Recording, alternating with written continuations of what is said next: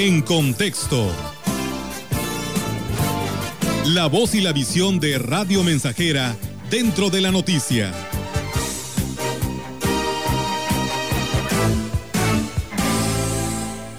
El hacha sigue afilada.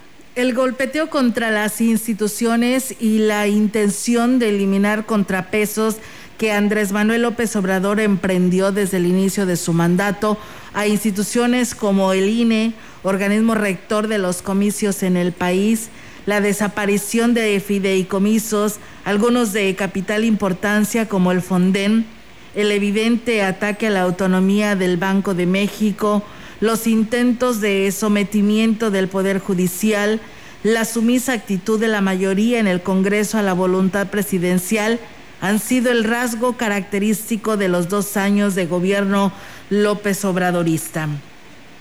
Pero la labor de socavamiento no termina ahí. Para el presidente es indispensable realizar una profunda reforma jurídica que le permita afianzar su proyecto obsolista.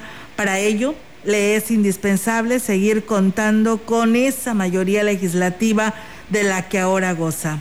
De ahí la importancia de los comicios del año entrante. Ahora salen a la luz los afanes de Alfonso Romo, mediador de López Obrador, con la iniciativa privada, ahora ex jefe de la oficina de la presidencia, para convencer a Marilena Pérez Jain, ex comisionada del IFAI de la honestidad e incorruptibilidad del tabasqueño, el cual evidentemente no logró toda vez que Pérez Jain, siendo consejera de transparencia del DF, evidenció una millonaria corruptela en la construcción de los ya célebres segundos pisos.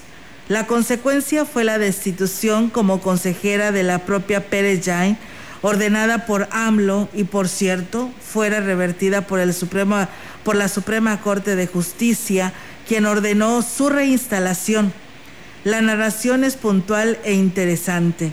De ella se desprende el hecho de que, desafortunadamente, en materia de política, los actores no cambian, la puesta en escena sigue siendo la misma y el gobierno de López Obrador adolece de los mismos defectos que tanto fustiga de pasadas administraciones.